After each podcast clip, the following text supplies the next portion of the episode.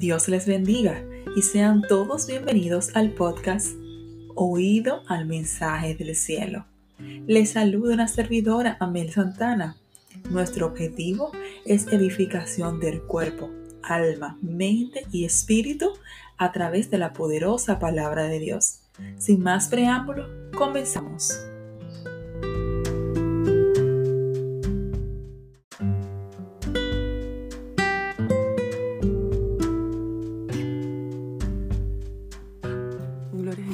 Les bendiga, Dios les guarde. El día de hoy quiero compartir una palabra de Dios con ustedes eh, bajo el tema advertencia. El versículo central se encuentra en Jeremías capítulo 23. Jeremías capítulo 23, versículo 29. La palabra de Dios se lee en el nombre del Padre, del Hijo y del Espíritu Santo. ¿No es mi palabra como fuego, dice Jehová, y como martillo que quebranta la piedra? Padre, te damos gracias, Señor, por tu amor y tu misericordia. En esta hora, Señor, te pedimos que seas tú dirigiendo, Señor, toda palabra que salga de mi boca. Padre, que seas tú, amado Padre, Señor, a través de tu Espíritu Santo, ministrando cada vida que va a escuchar esta palabra, Señor. Señor, toma control y dominio para gloria y honra de tu nombre. Amén. Bueno, les cuento que esta palabra el Señor, bueno, la, trajo a mí. Yo estaba en las madrugadas la semana pasada, perdón, y una hermana subió un versículo en WhatsApp que fue el que leímos, que muchas personas normalmente hacen eso. Pero cuando yo lo escuché, cuando yo, perdón, cuando yo lo leí, como que se quedó en mi corazón. Y cuando el Señor hace esas cosas conmigo, yo sé que Él quiere que yo, eh, pues, profundice en, esa, en esos versículos, en esa palabra. Y yo comencé, y cada vez que podía, como que leía algo y demás. Hasta que el Señor entonces me da el tema de advertencia. ¿Qué es una advertencia? Es un aviso con el que se puede advertir o se previene a alguien de algo. Es como, mira, te voy a advertir, una advertencia, no caigas ahí, esto es un gancho, es un aviso para que estemos precavidos de lo que puede pasar o de lo que nos puede venir. Y para que nosotros también seamos prudentes eh, y sepamos ya lo que viene más adelante. Gloria a Cristo Jesús. Pero mientras yo hablaba de, mientras el Señor me daba esta palabra, pues también me llevaba a través de Hebreos, capítulo 4, 12, el cual todos conocemos, eh, que dice, porque la palabra de Dios es viva y eficaz y más cortante que, y más cortante que toda espada de dos filos y penetra hasta partir el alma y el espíritu, las coyunturas y los tuétanos, y discierne los pensamientos y las intenciones del corazón. Cuando la palabra a mí me dice viva, que la palabra de Dios es viva. Yo sé que todo nos, ha pasado, que usted lee hoy un versículo y allá al otro día o, o más adelante durante el día lo vuelve a leer y a veces el Espíritu Santo, o la mayoría de veces, pues el Espíritu Santo a veces nos da como otra connotación de lo que estábamos leyendo o nos lleva, perdón, nos lleva como hacia, otra, hacia otro camino eh, es porque es eso que la palabra es viva, porque no es un cuento que tú lo lees y, es la misma cosa, no es un libro de texto, un, libro de historia. La palabra de Dios, la Biblia, es algo que, está viva, que, que, hace un efecto en nosotros, un efecto em, fuerte en nuestro espíritu. Por eso que dice que es viva. Y cuando habla de eficaz, es que produce ese efecto del que estábamos hablando. Claro, la palabra va a, hacer un efecto en nosotros, pero está de nosotros si asumimos y acogemos ese efecto o si simplemente desechamos ese efecto que hace la palabra. No, la palabra transforma. Dios no habla a través de su palabra, pero nosotros somos los que determinamos si queremos eso para nuestra vida. Amén. Gloria a Cristo Jesús. Y luego dice, eh, que es más cortante que toda espada de dos filos. Y cuando yo leía esto, el Espíritu Santo me llevaba, imaginándome una espada que usted pueda tener en la mano.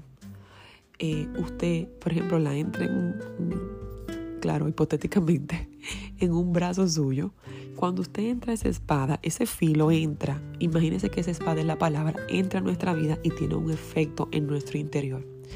Pero asimismo, cuando la espada usted la saca, usted saca la palabra a través de usted hablarla, pues entonces también debe de tener un efecto en nuestras acciones adicional a eso en nuestro alrededor. Por eso es que dice que es, un, es, es más cortante, porque en el mundo espiritual hace un efecto cuando usted habla, declara, proclama la palabra de Dios. Por eso es que dice es que es más cortante que toda espada de dos filos, porque es, es que la palabra es tan rica y tan hermosa. Wow, gloria a Jesús, aleluya. Ay, santo, es que, es que en ella que hay vida eterna, es ahí que encontraremos la vida eterna. Recuerde que la palabra misma dice que el pueblo de Dios se perdió por falta de conocimiento en su palabra, en conocer al Padre. Y esto es otro mensaje que más adelante lo quiero compartir acerca de si en verdad conocemos al Padre que le servimos.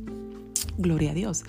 Y continuando con esto mismo, dice que penetra hasta partir el alma y el espíritu. Lo único que puede penetrar nuestra alma, lo que puede nuestro espíritu penetrar y que haya un, impacto en ello es la palabra de Dios. Por eso es tan importante conocerla y declararla en nuestra vida y en nuestra casa y en los nuestros, porque es que penetra. Es como tú le dices a alguien, mira, o, o, tú te encuentras y le dices, bueno, la palabra me dice, perdón, no, usted no, no podemos, al, el que habla mentira, su padre es el diablo, parafraseando el versículo. Entonces sabemos que nosotros no podemos decir mentira porque tenemos un padre que se llama Jehová de los ejércitos, nuestro Dios. Entonces si nosotros confrontamos esa palabra y acogemos el efecto de esa palabra, vamos a entender y a saber que pues eh, no podemos decir mentira porque vamos en contra de lo que Dios quiere para nosotros en contra de su mandamiento, de su obediencia. Es por eso que eso hace el efecto en nuestra alma, porque esa alma va a estar inquieta, porque sabe que no está conforme a los lineamientos del Señor. Por eso nos corrige, nos disipula, nos restaura, nos levanta, pero también nos disciplina. Y gloria a Dios por la disciplina, porque el Padre al Hijo que disciplina, que castiga, lo ama, porque quiere que vaya por el camino correcto y no se desvíe. Entonces, aun cuando no entendamos y en su momento la disciplina no sea algo agradable a nuestra vida, cuando entendemos y pasa el tiempo, le decimos, Señor, gracias por tu disciplina, porque eso me llevó a alinearme nuevamente a ti. Gloria a Cristo Jesús. Luego dice que traspasa la coyuntura, los tuétanos y discierne los pensamientos del corazón los pensamientos y las intenciones del corazón. Pero no me quiero concentrar en la palabra porque todos conocemos la palabra de Dios. Lo importante que es la palabra de Dios. Vamos a hablar acerca pues de, de Jeremías. El capítulo 23 específicamente pues tiene como, como título el regreso del remanente. Y este capítulo 23 en particular, el versículo 1, empieza con un ay, pero un ay de lamento, un ay de, de no, no un ay de, no, un ay de, de dolor, como que ay, de queja. Y dice, ay de los pastores que destruyen, destruyen y dispresan las ovejas de mi rebaño, dice Jehová. Por tanto, así dicho Jehová de, los, de Israel a los pastores que apacientan mi pueblo, vosotros dispersasteis mis ovejas y las espantasteis y no la habéis cuidado. He aquí, yo castigo la maldad de vuestras obras, dice Jehová. Y es el Señor haciéndole un llamado a esos pastores que se habían desviado de los lineamientos del Señor, a esos pastores que se, se habían desviado de los caminos del Señor, que se habían olvidado del significado y de la función vital que es un pastor dentro de, de, de su función que es pastorear, que es guiar a las ovejas. Él le hace un llamado y le hace una, una advertencia de que oye, ustedes se fueron por el camino que no era, ustedes dispersaron a mis ovejas por su comportamiento, porque no, no, caminó, no caminaron bajo a lo que yo les establecía y mis, mis ovejas se dispersaron. Ah, es de ustedes que la dispersaron. Dice el Señor hablando a través de Jeremías, he aquí que yo castigo la maldad de vuestras obras.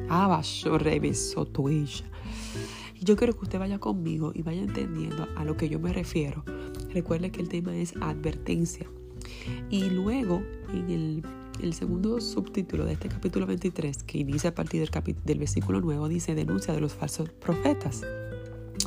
Y dice, y dice, a causa de los profetas mi corazón está quebrantado dentro de mí. Todos mis huesos eh, tiemblan. Estoy como un ebrio y como hombre quien dominó el vino delante de Jehová y delante de sus santas palabras. Y aquí el Señor comienza a hablarle acerca del comportamiento que tenían los profetas. ¿Cuál estaba siendo la consecuencia de sus acciones, lo que conllevaba. Él está hablando a, profetas suyos, él no le está hablando a profetas de Baales. El versículo 11 dice, por tan, porque por tanto el profeta como el sacerdote son impíos, aún en mi casa hallé su maldad, dice Jehová, confirmando lo que les decía. Él le habla a gente que conocía la palabra, a gente que tenía un llamado, que sabía para qué estaba destinado aquí en la tierra y se había desviado por otras cosas. El versículo 13 dice, en los profetas de Samaria he visto desatinos, profetizaban en nombre de Baal e hicieron errar a mi pueblo de Israel. O sea, yo comenzaron a profetizar cosas del mundo, cosas que el Señor no había dicho. Se fueron por una corriente del sistema y se desviaron de lo que verdaderamente tenían que profetizar. Luego el versículo 14 dice, y en los profetas de Jerusalén he visto torpezas, cometían adulterios y andaban en mentiras y fortalecían las manos de los malos para que ninguno se convirtiese de su maldad. Me fueron todos ellos como Sodoma y sus moradores como Gomorra. Mira, cuando yo leí yo temblé. Yo temblé porque el Señor está hablando, miren, esos profetas, los profetas de Jerusalén, estaban en adulterio, decían mentiras. Y esta parte que a mí como que me quebrantó mi espíritu, yo le dije, Señor, ayúdame. Es que el Señor le dice, mira, ustedes fortalecían, ustedes aprobaban, ustedes aplaudían las manos de los malos. Y usted dice, ¿cómo así? Dice que ellos no lo reprendían, no lo disciplinaban, no le decían que, mira, lo que tú estás haciendo está mal. Eva ella. Como profeta de Dios, ellos eh, prefirieron recibir el agrado de los hombres que recibir el agrado de Dios. Y por eso se desviaron. Y a lo malo comenzaron a llamar lo bueno. Señor, esto es delicado, esto es delicado y neve solaba soto ella.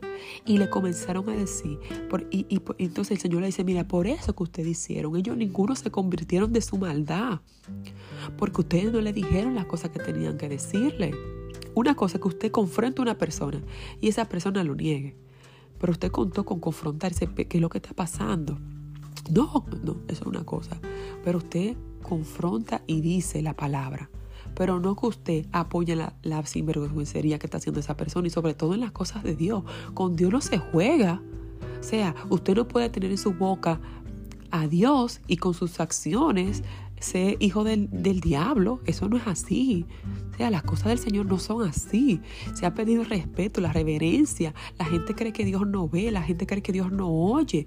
La gente comienza a hablar, comenta en grupo, en conversaciones, creyendo que no hay un Dios que tiene oído, que el que hizo el oído escucha. Se ha perdido el temor de Dios en, en la tierra, aleluya, y en el pueblo de Dios. Se ha perdido el celo por las cosas del Señor, mis amados. Y dice el dice, dice la palabra, mira, que, que, para el Señor ellos fueron como Sodoma y sus moradores como Gomorra. O sea, el Señor, ¿qué pasó con Sodoma y Gomorra? Todos sabemos. Y eso es lo que el Señor está expresándole a, esos falsos profetas. Gloria a Cristo Jesús, aleluya. Y luego más adelante el Señor le dice, mire, yo le voy a dar de comer a ustedes ajenjo y le voy a dar de beber agua de hiel.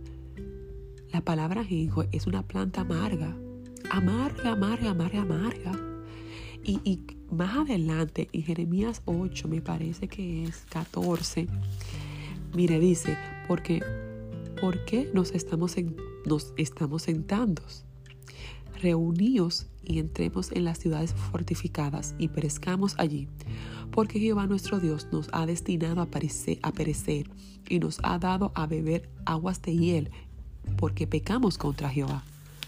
O sea, cuando ellos ya conocían que cuando hablaban de que había, el Señor le daba de beber agua de hiel, que le daba de comer ajenjo, era que había un castigo de parte del Señor, que el Señor, de ellos iban a recibir, eh, ellos iban a recibir de parte del Señor no lo bueno por su comportamiento y su desviación. Entonces, mire, eh, eh, esto es una cosa muy delicada, muy delicada.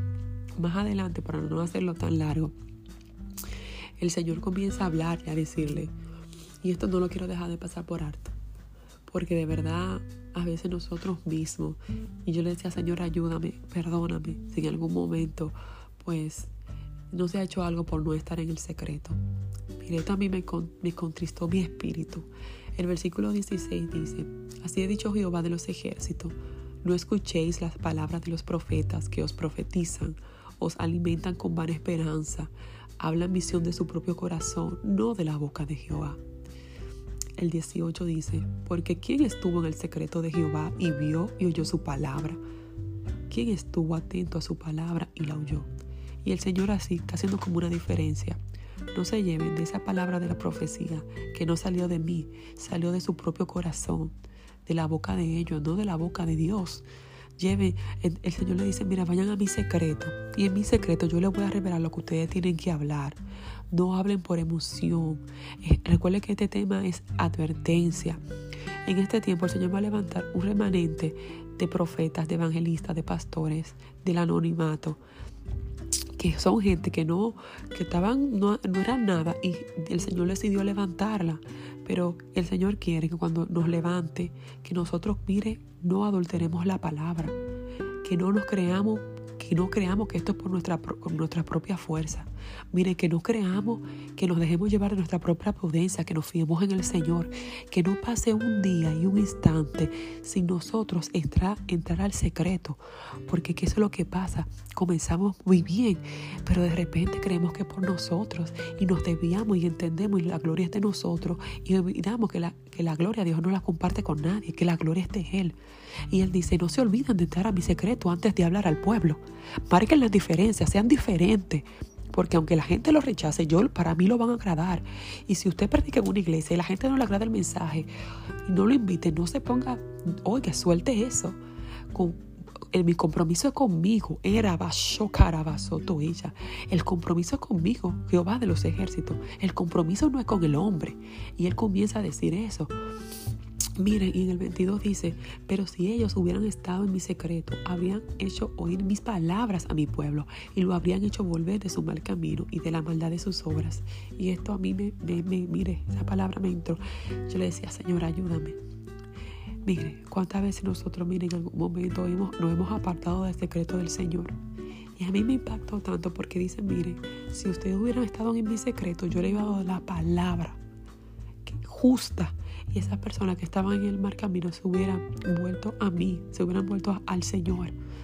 Y esto a mí me, yo no les puedo explicar cómo me compungió el corazón. Y yo le decía, ayúdame, Señor, ayúdame a permanecer cada día de mi vida en, en tu secreto, cada día, que nunca crea que soy yo, sino tu Padre. Y gloria a Cristo Jesús, para adelantar un poco y saltar unas cuantas cosas. Eh, el 28 dice, eh, el profeta que, a partir del 27, no piensan cómo hacen que mi pueblo se olvide de mi nombre con sus sueños, que cada uno cuenta a su compañero, al, al, modo que sus padres se olvidaron de mi nombre por Baal. El profeta que tuviera un sueño, cuenta el sueño, y aquel a quien fuere mi palabra, cuente mi palabra verdadera, que tiene que ver con la paja, con el trigo. Y el Señor haciendo referencia, mire, yo creo que el Señor habla a través de sueños y bíblicamente eso es bíblico, pero hay que diferenciar los sueños de la palabra de Dios. Si usted tuvo un sueño, diga que fue un sueño, no que fue que vino de Dios. Confronte lo que usted reciba con la palabra de Dios. Confronte lo que es su espíritu, lo que el Señor le habla a través de alguien con la palabra de Dios. Porque hay de todo en la viña del Señor.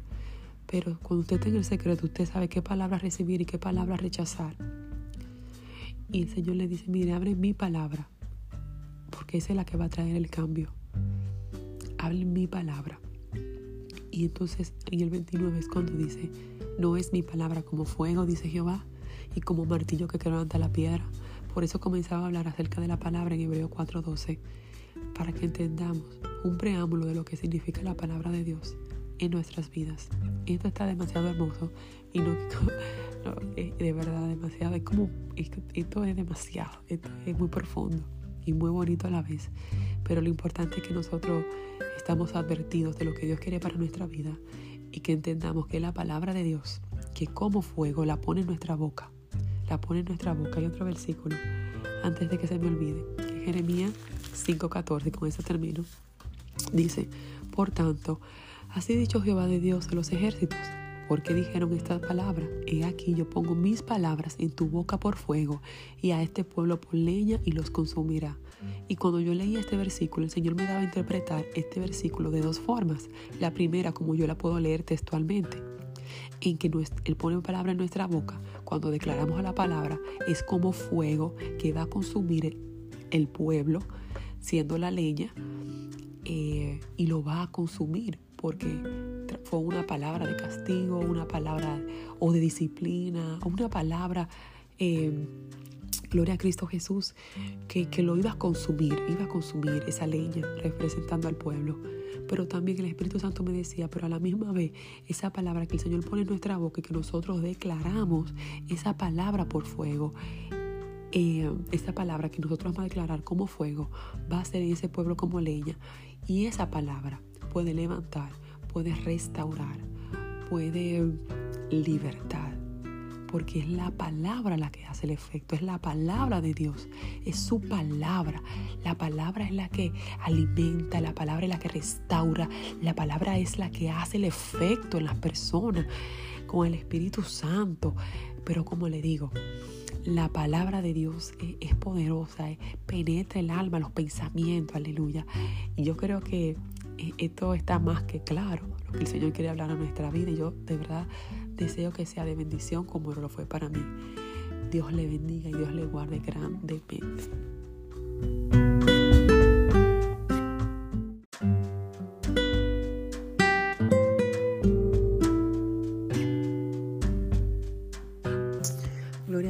Jesús, Padre, te damos gracias por esta palabra, amado Padre.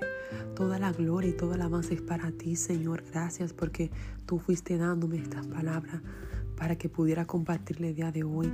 En esta hora yo te pido que cada persona que pueda escuchar esta palabra, Señor, que quede en su corazón, en su alma, en su cuerpo y en su espíritu impregnada, Señor amado.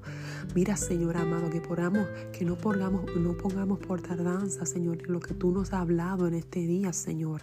Que podamos ser, Señor, y marcar esa diferencia en esta generación, Señor amado. Que caminemos siempre conforme a tu palabra y tu verdad que tú la ates a nuestro cuello, como habla la palabra en Proverbios, Señor amado, que tú la, ates, la, la en nuestro corazón, Señor amado, y que en el momento de hablar siempre declaremos esa palabra tan hermosa. Padre, para gloria y honra de tu nombre, Señor, te lo presentamos en el nombre de Jesús. Amén y amén.